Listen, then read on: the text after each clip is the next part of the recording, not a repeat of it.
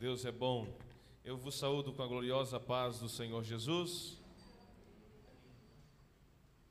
Glória a Deus. Aproveitando os irmãos que estão de pés, eu também quero saudar os irmãos que estarão acompanhando este culto via YouTube.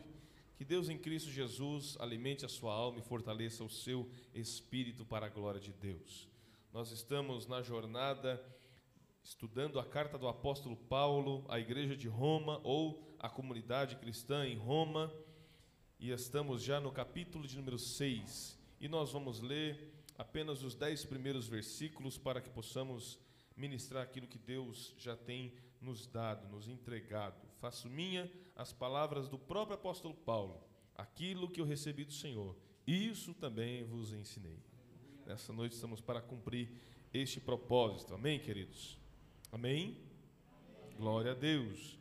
Versículo 1 a seguir diz assim o texto sagrado: Pois bem, devemos continuar pecando para que Deus mostre cada vez mais sua graça? Claro que não. Uma vez que morremos para o pecado, como podemos continuar vivendo nele? Ou acaso se esqueceram de que quando fomos unidos a Cristo Jesus no batismo, nos unimos a Ele em Sua morte? Pois pelo batismo morremos e fomos sepultados com Cristo, e assim como Ele foi ressuscitado dos mortos, pelo poder glorioso do Pai, agora nós também podemos viver uma nova vida. Uma vez que nossa união com Ele se assemelhou à sua morte, assim também nossa ressurreição será semelhante à dele.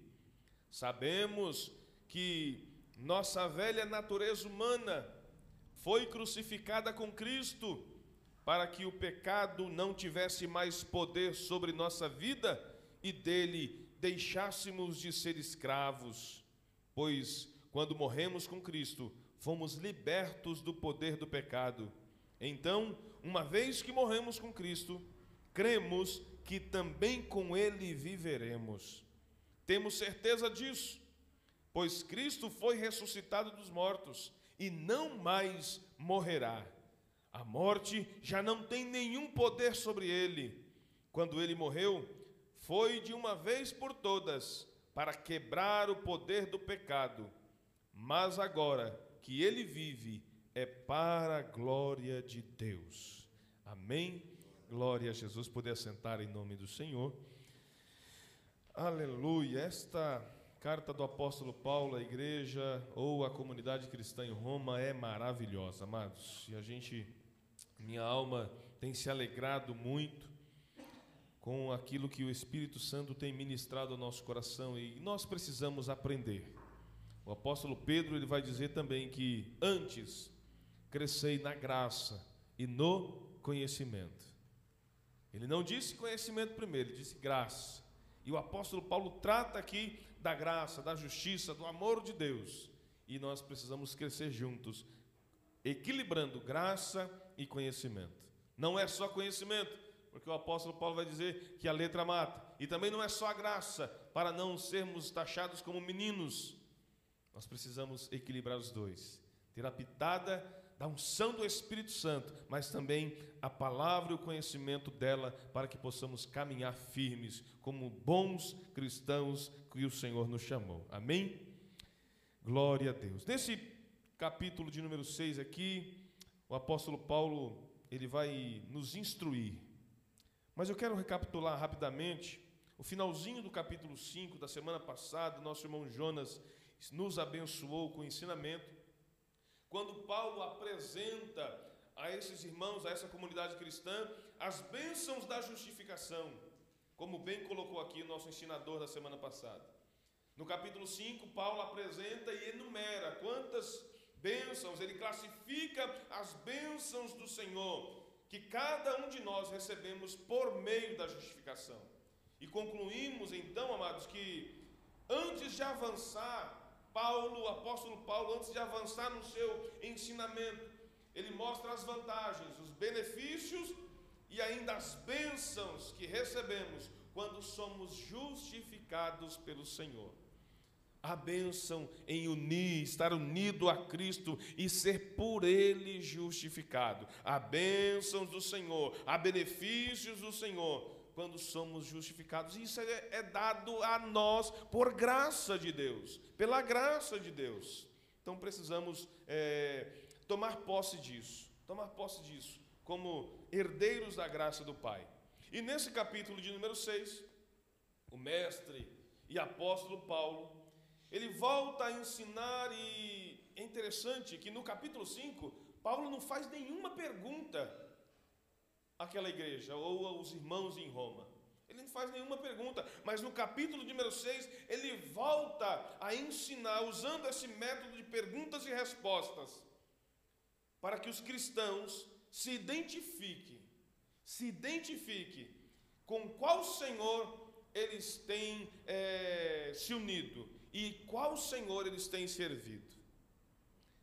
Essa tradução que eu estou usando para estudar com os irmãos, NVT, que é a nova tra é, tradução transformadora, trazida ao Brasil e impressa pela editora Mundo Cristão, ela aponta nesse capítulo aqui seis perguntas e resposta do apóstolo Paulo que nos torna capazes de identificar se nós estamos servindo, se nós estamos seguindo um Senhor com letra S minúscula ou um Senhor com letra S maiúscula. Todas as vezes que nós lemos na Bíblia um Senhor com letra minúscula, não é o Senhor do céu, é o Senhor da terra. Senhores que se fazem na terra. Eu posso chamar o irmão Elias de Senhor, eu posso chamar o pastor Francisco de Senhor, por respeito, mas esse Senhor a eles é letra minúscula, letra S minúscula. Agora, quando eu falo Senhor, me dirigindo ao Criador, ao meu Salvador, esse Senhor tem que ser com letra maiúscula. E todo Senhor que nós encontramos na Bíblia com letra maiúscula, S maiúsculo, está dizendo, se é, identificando que aquele servo está se referindo ao Senhor do céu. E nesse, nesse capítulo, com essas perguntas, essas seis perguntas que Paulo faz àquela igreja, nós podemos identificar em nós que tipo de Senhor nós estamos servindo, que tipo de Senhor nós estamos seguindo, que tipo de Senhor nós estamos trazendo para as nossas vidas. Louvado seja Deus. O fato é que a palavra do Senhor também, o próprio Senhor Jesus, nos ensina que não podemos servir dois senhores. Da mesma forma que Deus não divide a sua glória com ninguém, Ele também não aceita que um servo seu tenha dois senhores. Não tem como. Há uma, uma historinha que diz que é, havia um muro e havia uma pessoa em cima do muro. Do outro lado do muro estava o céu, e do outro lado do muro estava o inferno. O inferno estava representado com é, os demônios, e do outro lado os anjos. E os anjos estavam falando para a pessoa que estava em cima do muro: Ei, desça para o nosso lado, desça para cá, desça para cá, e fazendo aquele alvoroço. E conta a história que os demônios do outro lado indagaram o chefe deles, o diabo, dizendo: Senhor, com letra minúscula. Do outro lado, os anjos estão fazendo maior algazarra, maior barulho para que essa pessoa desça do muro para o lado deles. E nós não vamos fazer nada? Nós não vamos fazer nada para chamar atenção para que ele desça para o nosso lado? O diabo olhou para aqueles demônios e disse: Fiquem tranquilos, porque todos que estão em cima do muro já pertencem a nós, já está do nosso lado. Então entenda, irmão, não tem como ficar em cima do muro na dúvida: quem eu vou servir? A Deus ou eu vou servir a mim mesmo? Ou eu vou servir ao mundo? Não tem como, irmãos. Nós precisamos decidir. E Paulo, neste capítulo, ele vai nos ensinar para que possamos, ele vai nos instruir para que possamos nós mesmos, como ele escreve à igreja de Corinto no texto da ceia, examine-se, pois, o homem a si mesmo. Eu preciso me examinar quem eu estou colocando como Senhor na minha vida. Eu não posso ter mais de um, eu só posso ter um Senhor. E aí Lucas, ele registrou no capítulo 16 do Evangelho de Jesus, versículo 13, o que o próprio Jesus disse. Ninguém pode servir a dois senhores, pois odiará um e amará o outro, será dedicado a um ou desprezará o outro. Vocês não podem servir a Deus e ao dinheiro. No caso, nessa tradução, ao dinheiro, ou a mamon, como diz na outra tradução. Não pode, ou você adora um e aborrece o outro, ou você se dedica a um e despreza o outro. Mas servir a Deus e servir ao dinheiro não dá, irmãos. Tudo que é material, dinheiro é uma benção, irmãos. Ter dinheiro não é problema nenhum. O problema é a pessoa fazer do dinheiro seu senhor. Isso é que não pode. Tem pessoas que servem ao dinheiro, enquanto o dinheiro é para nos servir. Nós somos senhor para o dinheiro, nós somos o senhor dele. Nós que decidimos o que fazer com ele. Amém ou não amém? Veja, então nós não podemos fazer do dinheiro o senhor da nossa vida, não podemos servir o dinheiro. O método de ensino através de perguntas do apóstolo Paulo nos mostra que os cristãos romanos não entenderam a lei e nem a dispensação da graça.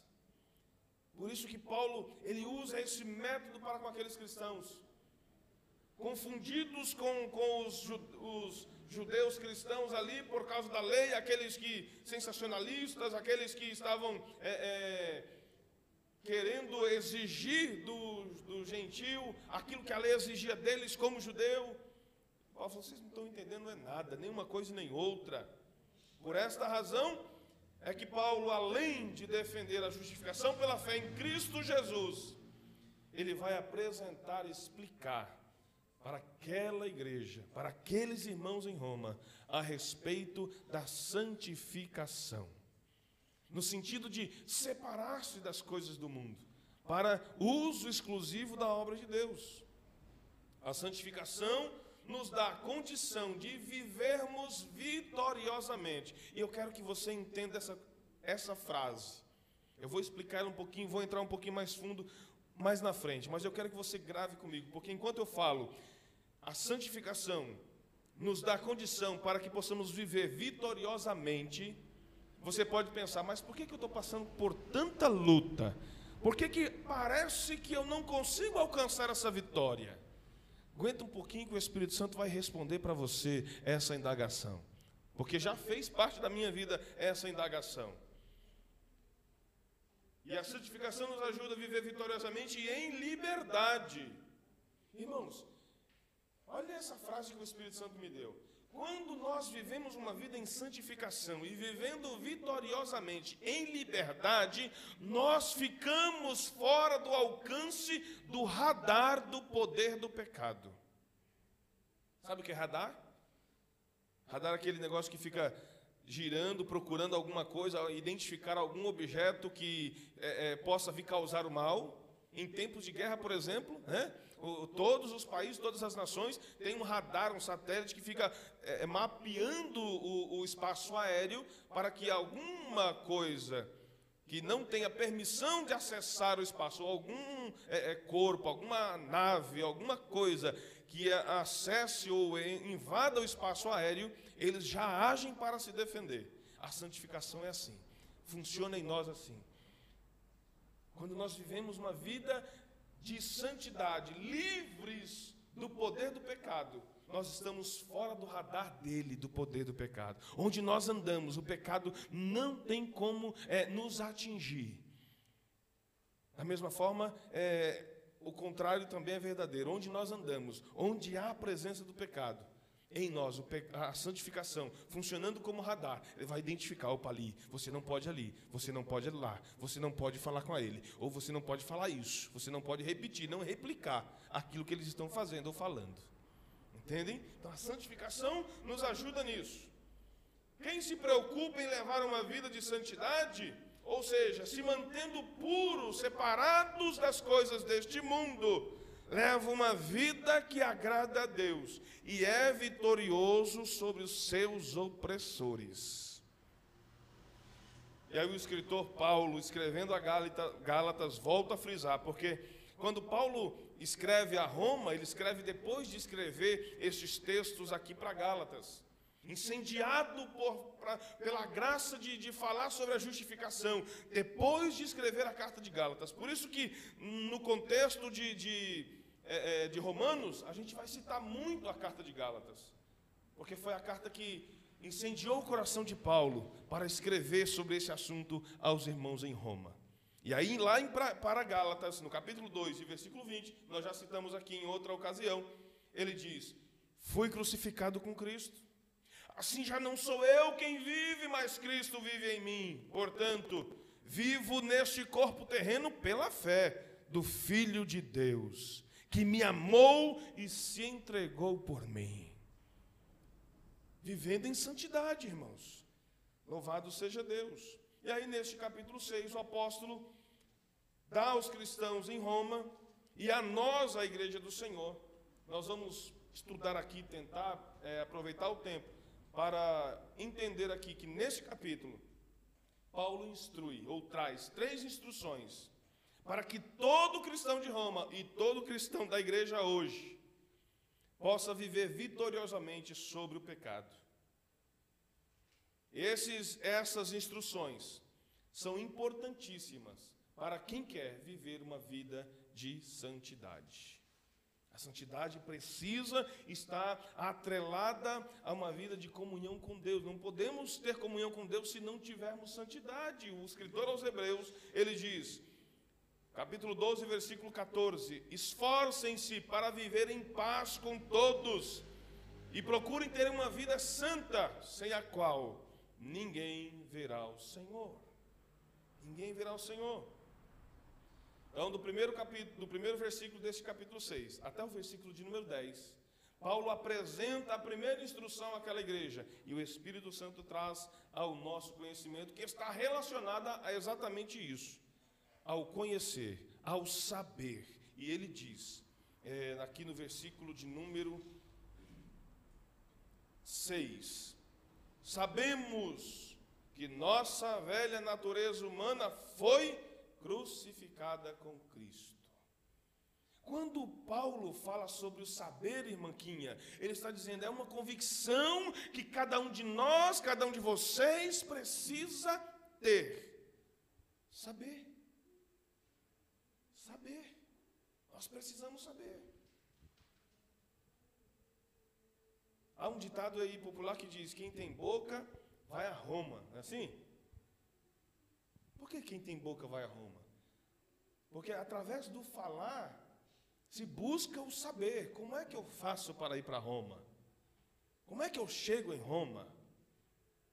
Então, quando se tem boca, quando se tem condição de falar, vai buscar o saber. Como é que eu vou fazer para chegar lá? O que, que eu tenho que fazer? Aonde eu tenho que ir? Com quem eu tenho que falar? Isso é o saber. O que sabemos de Jesus para as nossas vidas é suficiente para termos uma vida de vitória. O que nós sabemos de Jesus e o que Jesus fez por mim? Irmãos, se tem um vitorioso nesta terra que todas as suas vitórias foi por nossa causa, este vitorioso, esse maior vitorioso, chama-se Jesus de Nazaré, e todas as suas vitórias foi por mim e por tua causa. Agora, o que nós sabemos dele é suficiente para termos uma vida de vitória? É uma pergunta que o Espírito Santo faz para nós. E aí vem a resposta daquela questão que eu falei anteriormente. Se não estamos vivendo vitoriosamente, perdão, é muito claro que muitos não estão. Poxa vida, eu só. Muita gente fala, nada dá certo para mim. Eu não consigo, as coisas não fluem. Vamos procurar entender isso. Você está querendo fazer do seu jeito, no seu tempo, nas suas condições, ou você está convidando Deus para te ajudar a fazer? Porque é interesse de Deus que sejamos vitoriosos em tudo.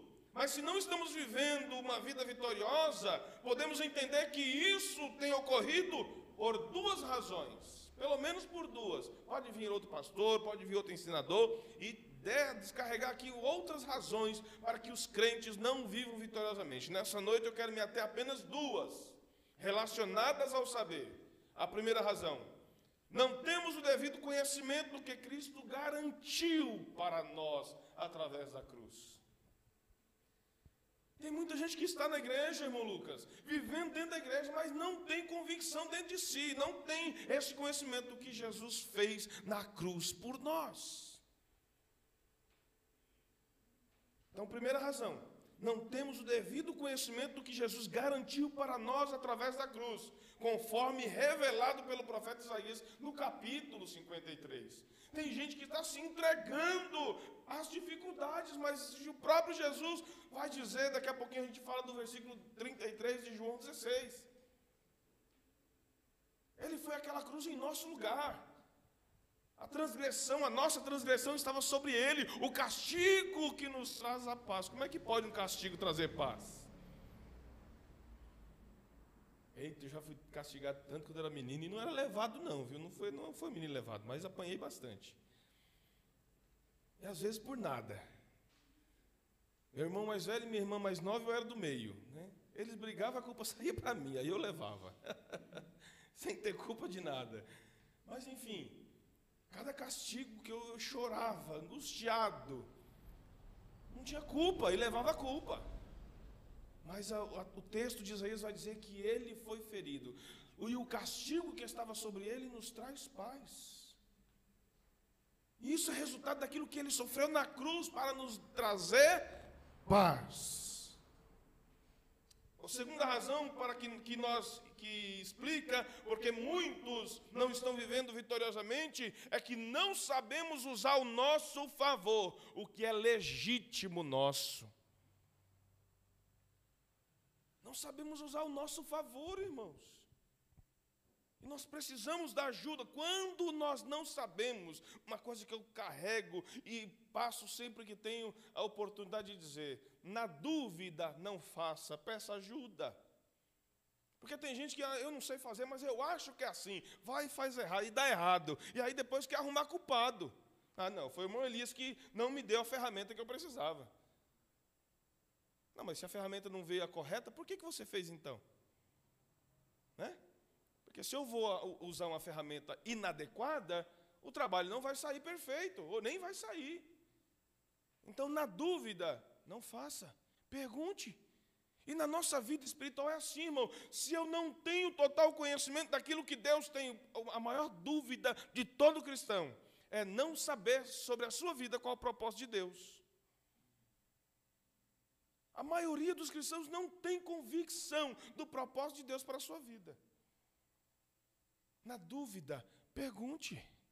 Quando estou lendo a palavra, Senhor, eu estou com dúvida neste texto, além de muitas traduções que já facilita o nosso entendimento, irmão, a Bíblia é o único livro que quando lemos o autor está presente. Então, se tem dúvida na leitura, pergunta para ele em oração: Senhor, me dá entendimento disso, Senhor, me faça entender o que o Senhor está dizendo aqui.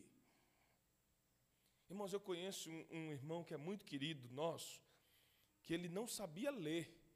E sabe como ele aprendeu a ler, irmão Antônio? Ele não sabia ler, mas ele aprendeu a ler com a Bíblia, pedindo ajuda ao Espírito Santo. Irmão, tem noção disso?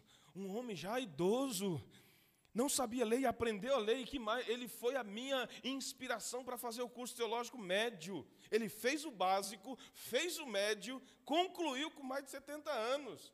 Eu falei, meu irmão, o senhor é a minha inspiração.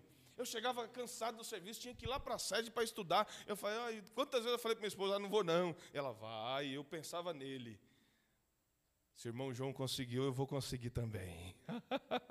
e eu tive o prazer, irmãos, quando eu falei para ele, o Senhor é minha inspiração para eu continuar, eu vou até o fim nesse curso, porque o Senhor me inspirou.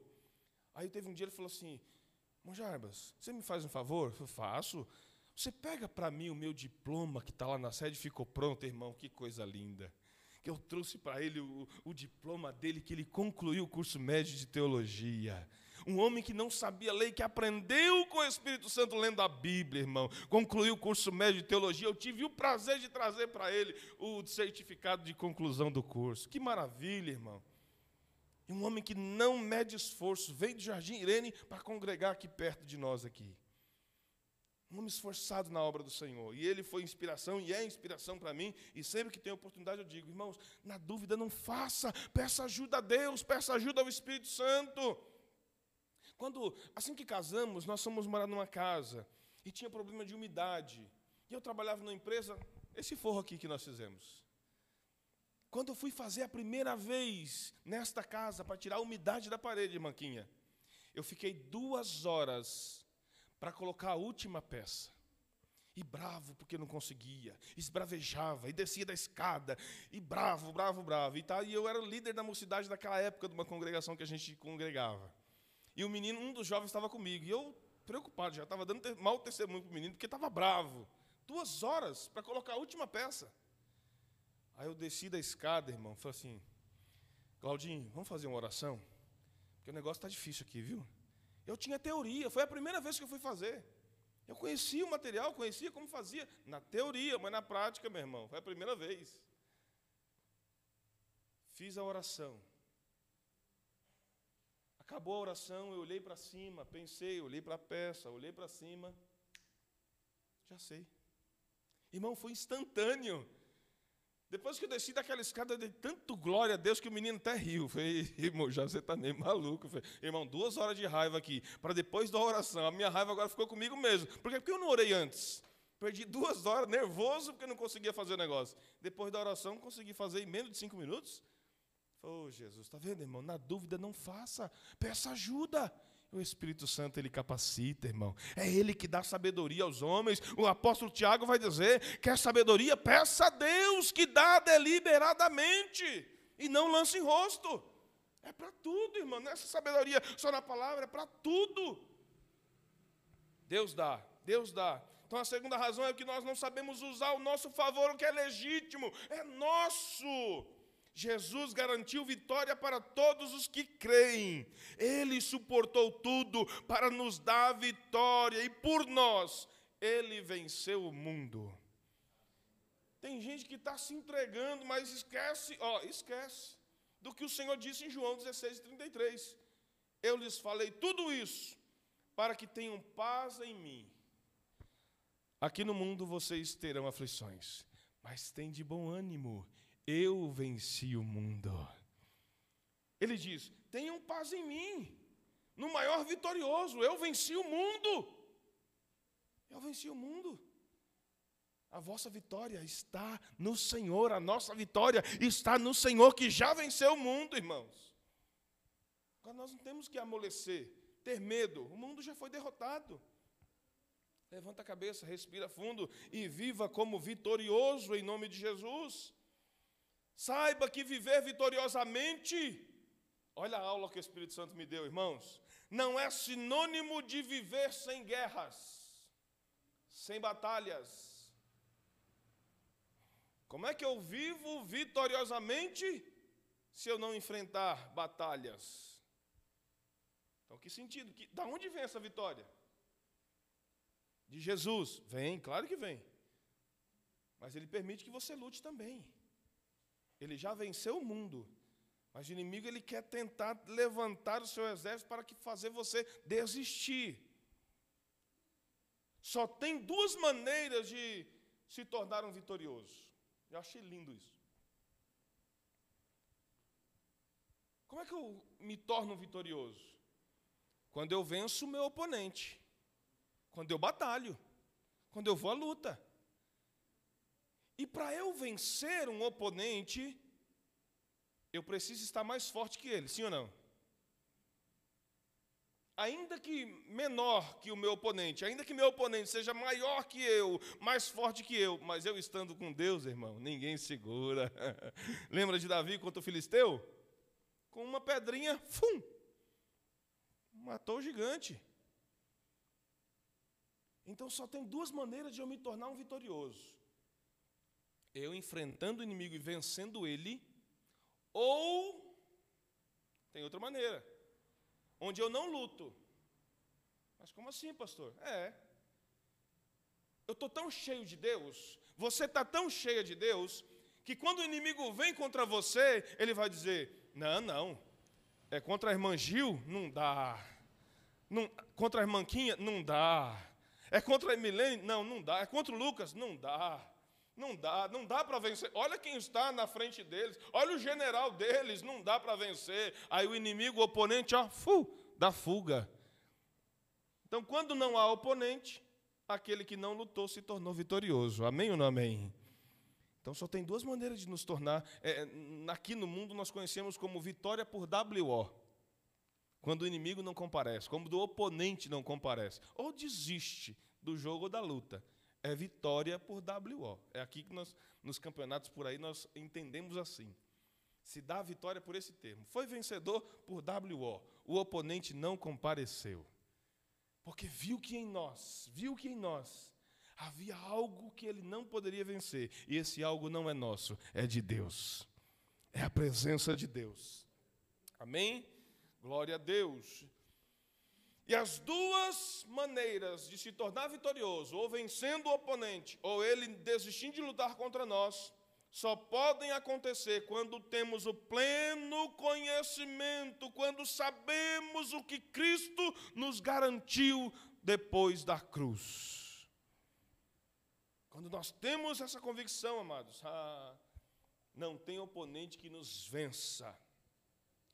Mas alguém, irmão, o inimigo é terrível. Alguém pode vir e, e querer nos confundir dizendo: olha, tá certo, vocês dizem que é, Jesus venceu o mundo e está tudo certo, mas ele morreu na cruz. E ele desceu daquela cruz morto. E até mais, foi sepultado. Mas nós sabemos, irmãos, nós conhecemos a palavra. Nós sabemos que ao terceiro dia Jesus ressuscitou. Quem conhece as Escrituras vai saber qual a razão de Jesus ter morrido. Qual era o inimigo que Jesus precisava combater para vencer? Na cruz do Calvário, ele combateu e venceu a morte. E essa batalha durou três dias. Como é que Jesus iria vencer a morte no meu e no seu lugar se ele não tivesse morrido. Alguém aqui já viu a morte em pessoa? Alguém aqui já viu? Ou só, só em filme, né? Para ver a morte, irmão, tem que morrer.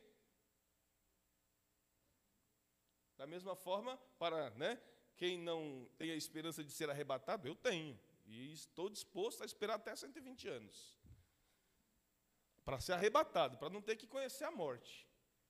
Mas só podemos conhecer a morte morrendo. Não tem outra forma. E Jesus, o propósito de Jesus morrer foi para que ele pudesse conhecer o seu opositor e numa luta travada por minha causa e por tua causa, ele vencesse a morte no terreno dela. Porque Jesus morreu no madeiro como um condenado. Jesus morreu no madeiro, levando sobre si, como Isaías disse, todos os pecados de todo aquele que crê. Então, para onde Jesus foi? Com todo aquilo de pecado, morrendo na cruz, amaldiçoado. Para onde Jesus foi? Para o inferno, irmão.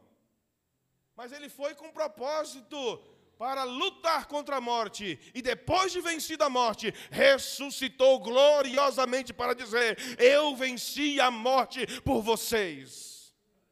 Aleluia! Olha o que João, o discípulo amado, escreveu, recebendo a revelação do próprio Jesus.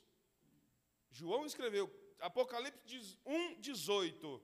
Jesus dizendo para João: Sou eu, aquele que vive. Estive morto mas agora vivo para todo sempre e tenho a chave da morte e do mundo dos mortos. Ou em outra tradução, tem a chave da morte e do inferno. Oh, irmão, como é que se pode conhecer um oponente? Entrando no ringue, entrando no lugar onde vai ser a luta. E Jesus foi. E venceu. Jesus nunca entra numa guerra para perder, irmão. Ele nunca perdeu uma guerra. Ele não vai perder a sua. Você não vai perder essa batalha. Somente tome posse daquilo que você tem por direito através da palavra de Deus. É a mesma coisa de um testamento. Imagina se chegasse alguém aqui e dissesse, Pastor Jarbas, foi revelado um testamento e seu nome está lá. Deixa eu conhecer tudo que eu tenho de direito aí. É, deixa eu conhecer. Você não faria o mesmo? Se alguém batesse na sua porta e dissesse, foi descoberto um testamento e o seu nome está nele. Você tem umas bênçãos aqui para receber. Opa! Entrega tudo e não retenha nada. Está no meu nome? É meu. e por que, que nós não tomamos posse daquilo que está aqui, irmão, na palavra de Deus? Quem crê que o seu nome está no livro da vida? Seu nome no livro da vida está por acaso? O próprio João vai dizer aqui em Apocalipse que nós, em Jesus, fomos feitos herdeiros e co-herdeiros do reino de Deus. E está aqui o testamento do Senhor nos beneficiando. Tome posse. É seu. Paulo traz então essa instrução sobre o saber, para que nenhum cristão se esqueça ou fique ignorante no sentido de desconhecimento daquilo que lhe pertence. Não podemos continuar pecando. Eu preciso saber disso. Se Jesus venceu o pecado por mim, eu não posso continuar pecando. E que estamos ligados em Cristo pelo seu batismo, que representa o sepultamento. Muito em breve Lucas vai passar para a glória de Deus pelas águas batismais. E na aula de batismo, no, no discipulado, ele vai aprender. Já vou adiantar aqui, varão, que o batismo nas águas, esse negócio de emergir, é uma representação do sepultamento do velho Lucas. E quando ele volta das águas, ele volta um novo Lucas em Cristo Jesus. Então nós fomos é, sepultados com Ele no seu batismo, fomos ligados com Ele no batismo e por Sua morte que garante a nossa ressurreição eterna. Louvado seja Deus. É preciso saber que assim como Jesus foi ressuscitado pelo poder de Deus, nós também seremos. Por isso que no velório de um cristão não pode ter tristeza, irmão. O irmão partiu. Não é a Deus, é até logo. Todos que dormiram no Senhor, nós voltaremos a ver no grande dia do Senhor, porque quando ele voltar, os que morreram, os que dormiram no Senhor, ressuscitarão primeiro, e nós que estaremos vivos, seremos arrebatados juntamente com ele nos ares. Então, aqueles que dormem no Senhor, dormiram no Senhor, é um até logo, até breve, não é a Deus. É claro, há o sentimento, a separação, aquela coisa da perda. Não vou ter mais ele aqui, não vou ter mais ela aqui. Mas está com o Senhor, está bem guardado. Foi nos esperar lá. Amém. Glória a Deus por isso. Precisamos saber que a nossa natureza humana, falha, fraca e pecaminosa, foi crucificada com Cristo para anular o poder do pecado sobre nós. Por isso que Jesus, antes da sua crucificação, ele diz: Quer vir após mim? Primeiro você precisa negar a si mesmo. Negue-se. Tome a sua cruz. E aí, siga-me. Olha a ordem de Jesus, irmão. Primeiro precisa negar. Ei, esse corpo velho aqui, essa carcaça aqui, esse sepulcro caiado aqui, não vale nada. Então vou carregar essa cruz e vou seguir Jesus porque onde ele chegar, eu vou chegar também. Louvado seja o nome do Senhor. Aleluia, aleluia. O pecado pode até querer nos influenciar, mas ele não tem poder nenhum sobre nós. O apóstolo Paulo falou sobre isso. Ele só vai exercer força sobre nós se dermos legalidade a ele, se dermos permissão para ele agir. Mas aí recebemos de Paulo a instrução de que se dermos lugar ao pecado, ele se torna Senhor com S minúsculo sobre nós e nos tornamos seus escravos. Não brinca com isso, não, irmãos. Sabemos, essa instrução de Paulo, dada através do Espírito Santo, inspirado pelo Espírito Santo, que quando somos crucificados com Cristo, fomos libertos da escravidão do pecado. O pecado já não é mais senhor de nossas vidas. Jesus venceu a morte e o pecado. Eles não têm nenhum poder sobre ele e não terá poder nenhum sobre todos que estão ligados em Cristo Jesus. Todos que estão, alguns capítulos para frente, Paulo vai dizer, e aí é tema de uma linda canção da Voz da Verdade.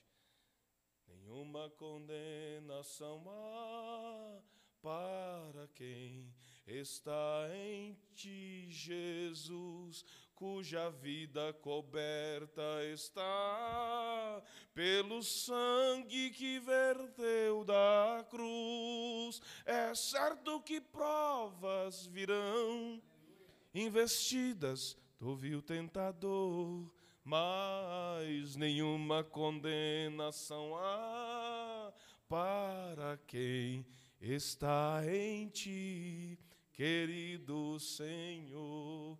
Deixa eu corrigir que não é da voz da verdade, é do Armando Filho. não é voz da verdade, é Armando Filho esse louvor. Louvado seja Deus. Nós vamos chegar nesse capítulo muito em breve. Saiba, igreja amada do Senhor, que esta é uma verdade absoluta. Se você morreu para o pecado com Cristo, por ele deve viver o maior propósito em sua vida, conforme o versículo de número 10. Quem conhece, quem vai se aproximar de Deus através da palavra, vai começar a entender qual é o propósito da minha vida.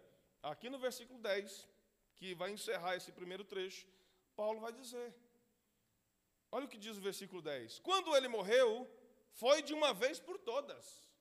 Jesus não vai morrer mais. Acabou. Mas ele morreu por quê? Para quebrar o poder do pecado. Mas agora que ele vive, olha o propósito, é para a glória de Deus. A sua vida, o propósito de você viver em Jesus é para glorificar o nome do Senhor. A forma que você vive, os relacionamentos que você tem, onde você vai, o que diz e como anda, glorifica o nome do Senhor, está vivendo o propósito de Deus. Parabéns. Se não, corrija-se. Está recebendo tempo para se corrigir. Amém ou não amém? Vivendo em novidade de vida. Nossa nova vida precisa glorificar a Deus. Sabia disso? Então glorifique o Senhor com a sua forma de viver, amados. Agostinho falou: pregue o Evangelho, se preciso, fale. Olha, como é que faço isso? Vivendo. Comportamento. A segunda instrução de Paulo ela está em apenas um versículo. Meu Deus. O versículo de número 11. Olha o que diz o versículo de número 11. Nesse único versículo tem uma profunda instrução do apóstolo Paulo para que tenhamos uma vida é, de santidade, que vai nos ajudar nisso. Da mesma forma, Considerem-se mortos para o poder do pecado e vivos para Deus em Cristo Jesus. Sabe qual é a instrução aqui que Paulo está trazendo para a igreja de Roma e para nós? Considerai. Tem um livro, se eu não me engano, do, do pastor é, Alain Brizotti, se eu não me, salvo engano, do pastor Alain Brizotti, é, com esse tema, Considerai. Muito bom esse livro. Nós precisamos considerar. Paulo, nesse único versículo, ele dá a segunda instrução neste capítulo. Em um só versículo, Paulo leva a igreja a meditar em algo muito profundo, mas que muitos têm ignorado. Esse termo considerar, olha só, irmãos, aparece no Novo Testamento 41 vezes, e só aqui em Romanos 19 vezes, quase metade só em Romanos. Será que isso precisa ser levado em conta? Que é o significado do termo considerar? Considerar significa levar em conta. Presta atenção. Anota aí. Sem isso, aquilo não é possível. Dá para fazer um bolo bonito, irmãquinha, sem usar fermento? Então preciso considerar, levar em conta que eu preciso colocar fermento.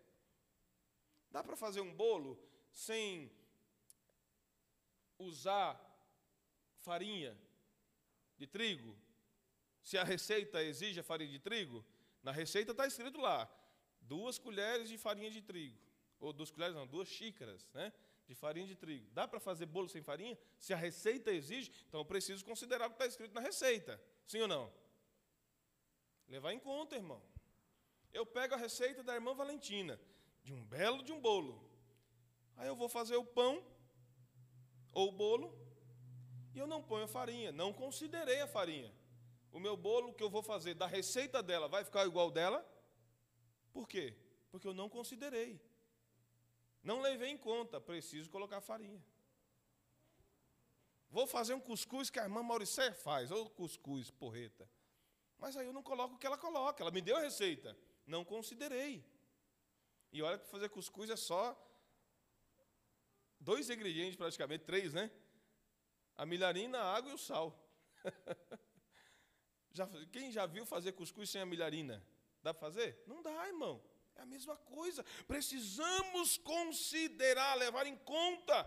Paulo não está instruindo aqueles crentes em Roma, nem o Espírito Santo a sua igreja, que devemos viver como mortos. Olha o que ele diz. Olha o versículo. Da mesma forma, considerem-se mortos. Mas ele não está dizendo que você tem que viver como morto. Olha o que ele está dizendo. Paulo está instruindo para considerar por fé este fato de estarem mortos para o pecado. Não viver como morto. Já ouviu a brincadeira de morto-vivo? Quem aqui já brincou de morto-vivo? Morto, vivo, morto, vivo. É brincadeira. Aí tem gente que está na igreja, mas está brincando de morto-vivo com pecado. Não dá, irmãos.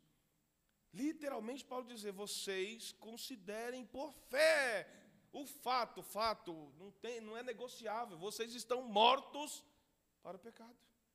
Não é viver como morto. Não é fingir que está morto. É estar morto. Paulo, ele ainda ensina para considerarmos. Considerar não é viver uma imaginação ou uma fantasia, mas sim uma realidade. Realidade. Deus não ordena para que morramos para o pecado. Ele diz que estamos de fato mortos para o pecado. Irmão, você já viu algum morto falar? Pedir uma pizza, pedir uma coberta. Não, está muito frio aqui, dá uma cobertinha para mim. O morto fala isso? O morto perde o sentido, irmão. Não ouve, não vê, não fala, não sente. Essa é a ideia de estar morto para o pecado. Não sente. A... Chega com um prato de comida ou café da manquinha perto de alguém que está morto. Ele vai fazer alguma diferença? Ele não vai sentir vontade de tomar o café. Por quê? Não sente o cheiro. Estou quase morto então, né? Porque não estou mais cheiro do café, eu sinto. No caso do Covid, né? Perdi o paladar e o olfato, né? Mas o café eu sinto. Entende, irmão? Não tenha o corpo do morto não se sente atraído por aquilo que tem vida. Então, se o pecado tem vida lá fora, nós estamos mortos para ele. Isso não nos atrai. É essa consideração que Paulo está dizendo para a igreja de Roma e o Espírito Santo para nós nessa noite. Estamos mortos. O morto não, não fala, não sente vontade de coisa alguma. Assim somos nós com relação às coisas do mundo. Embora muitos não considerem e por isso vivem uma vida de derrota, de tanta luta, e nem obedecem, isso continua valendo. Deus continua dizendo: vocês estão mortos para o mundo. Se vocês se dizem estarem ligados a Cristo, vocês estão mortos para o mundo. Jesus morreu para o mundo, em nosso lugar. Então estamos mortos com Ele. Considere, em Jesus estamos livres do poder do pecado. Olha isso, irmão. Escreva isso nas, na tábua, na, na folha do Senhor, onde você quiser, no coração, para você não esquecer. Jesus, Ele nos garante que nós estamos livres do poder do pecado. Jesus garante que nós estamos livres da pena do pecado. Mas tem uma coisa que ele só garantirá na sua volta: que estejamos livres da presença do pecado. O pecado não tem influência sobre mim. O pecado não pode lançar uma pena de condenação sobre mim. Mas eu estou diante do pecado. Se eu sair daqui da igreja e ir para qualquer até aqui, já no cruzamento ali do Vila Luzita, a gente já consegue ver alguns travestis ali na esquina. Vocês acreditam? Prostituição aqui perto. Pecado. Presença. Hã? Vai nos parques de dia. Você vê pecado. Então nós estamos diante da presença do pecado, mas ele não pode ter influência sobre a nossa vida, ele não eh, pode exercer poder e nem lançar pena sobre nós mas da presença dele só no dia que Jesus arrebatar, e nós estaremos livres da presença do pecado. Glória a Deus por isso. As duas primeiras instruções que Paulo dá à igreja, saber está ligada à nossa mente, nós precisamos conhecer e considerar, está ligado ao coração. Nós precisamos é, é considerar a palavra do Senhor sobre a nossa vida. Mas a terceira, irmãos, está ligada as nossas ações, a, volição, a vontade, do versículo 12 ao 23. Eu vou ver se consigo em oito minutos. Difícil, mas eu vou ver se consigo resumir o resumo deste capítulo. A terceira instrução, Paulo vai tratar sobre a questão do oferecer. E oferecer está ligado à vontade. Oferecer está ligado àquilo que eu preciso fazer, ação minha para com Deus. Neste último trecho desse capítulo, Paulo faz algumas comparações com o intuito de se fazer entendido. De se fazer entendido. Paulo insiste para que os cristãos não voltem a ser escravos de um Senhor do qual Cristo já venceu e já nos libertou dele. Irmão, sabe o que acontece? Sabe qual é a mensagem? Que um cristão que escorrega, que peca, que cai, manda para o céu? Falou, Jesus, ó, obrigado por ter me libertado, mas eu estou me aliançando de novo, estou oferecendo as minhas mãos de novo para ser escravo dele. Quando o cristão peca, ele está mandando essa mensagem para o céu. Jesus já venceu esse Senhor com letra minúscula. Já nos libertou, mas quando nós pecamos, nós estamos dizendo: Senhor, ó, obrigado, valeu, mas eu vou servir a Ele. É muito triste isso para o céu, irmão. Não, então nós temos que tomar cuidado. Não podemos viver uma vida de pecado, pois Cristo já nos libertou disso. Paulo compara o corpo como um templo de Deus, onde neste devemos oferecer sacrifícios para Deus. Agora é lindo isso, irmãos. Se Paulo diz que o nosso corpo é templo de Deus, Hoje, na hora do almoço, estava almoçando com eu e o pastor Marinaldo, e uma jovem sentou perto e, pastores, eu posso fazer uma pergunta para vocês? Uma dúvida que eu tenho desde sempre. É pecado fazer tatuagem? Olha só. É pecado, pastor, fazer tatuagem? Ó, oh, minha irmã. E nós explicamos para ela. Nosso corpo é templo de Deus, é templo do Espírito. Como é que você vai depreciar o corpo? Hã? Mas enfim, é, isso é assunto para outra aula. Nós estamos falando aqui sobre aquilo que Paulo está dizendo. Nós somos templo de Deus. E nós devemos, e quando nós somos templo, quando nós vamos ao templo, nós temos que oferecer alguma coisa. Ninguém vai ao templo, irmão. A ideia de culto a Deus não é nunca ir buscar, é sim levar para entregar, para oferecer a Deus. Nós oferecemos o que Paulo vai dizer no capítulo de número 12, versículo 1. Portanto, meus irmãos, suplico. Olha, Paulo está usando de súplica. Eu rogo que entreguem o seu corpo a Deus por causa de tudo que ele fez por vocês. Que seja um sacrifício vivo e santo, do tipo que Deus considera agradável. Essa é a verdadeira forma de adorá-lo. Oh, irmão, olha o que a palavra de Deus está nos dizendo. Quando nós consideramos, entendemos que somos templo e devemos oferecer a Deus o nosso, o nosso corpo, não agora como sacrifício da antiga aliança. O sacrifício da antiga aliança era sacrifício morto. O sacerdote pegava o animal, antes de sacrificar o animal, quem trazia o animal para ser sacrificado transferia sua culpa para o coitadinho. Um ato simbólico, a minha culpa vai para ti. Cabrito, ou cordeiro, ou qualquer animal que fosse. Você vai morrer no meu lugar. Era o sacrifício da antiga aliança. Aí o sacerdote cortava o animal, matava o animal, ia para o é, lugar onde. Pro, o altar lá, ia apresentar o sacrifício a Deus no altar. Ia ser queimado aquele, aquele animal, mas o animal estava morto. Sacrifício morto. Agora Paulo está dizendo: ele não quer que vocês ofereçam a Ele um sacrifício morto. Precisa ser um sacrifício vivo. Sejam vocês a oferta agradável a Deus que Ele vai considerar e receber. Amém ou não amém? É claro que para alguns de nós, o Senhor vai pedir que sacrifiquemos a nossa própria vida para Ele. Quando para alguns de nós Deus vai é, pedir, vai fazer esse, essa exigência, é para que dediquemos verdadeiramente a nossa vida para Ele. Ter um, um, pastor, literalmente, que vive para a obra, aquele homem de Deus, ele se sacrificou a sua vida para viver exclusivamente para Deus. Nossos missionários sacrificaram suas vidas para viver exclusivamente para a obra de Deus. Sacrifício vivo. Agora, para alguns Deus pede isso. Nem todos são missionários, nem todos têm coragem. Alguns têm vontade, mas nem todos têm coragem de fazer isso.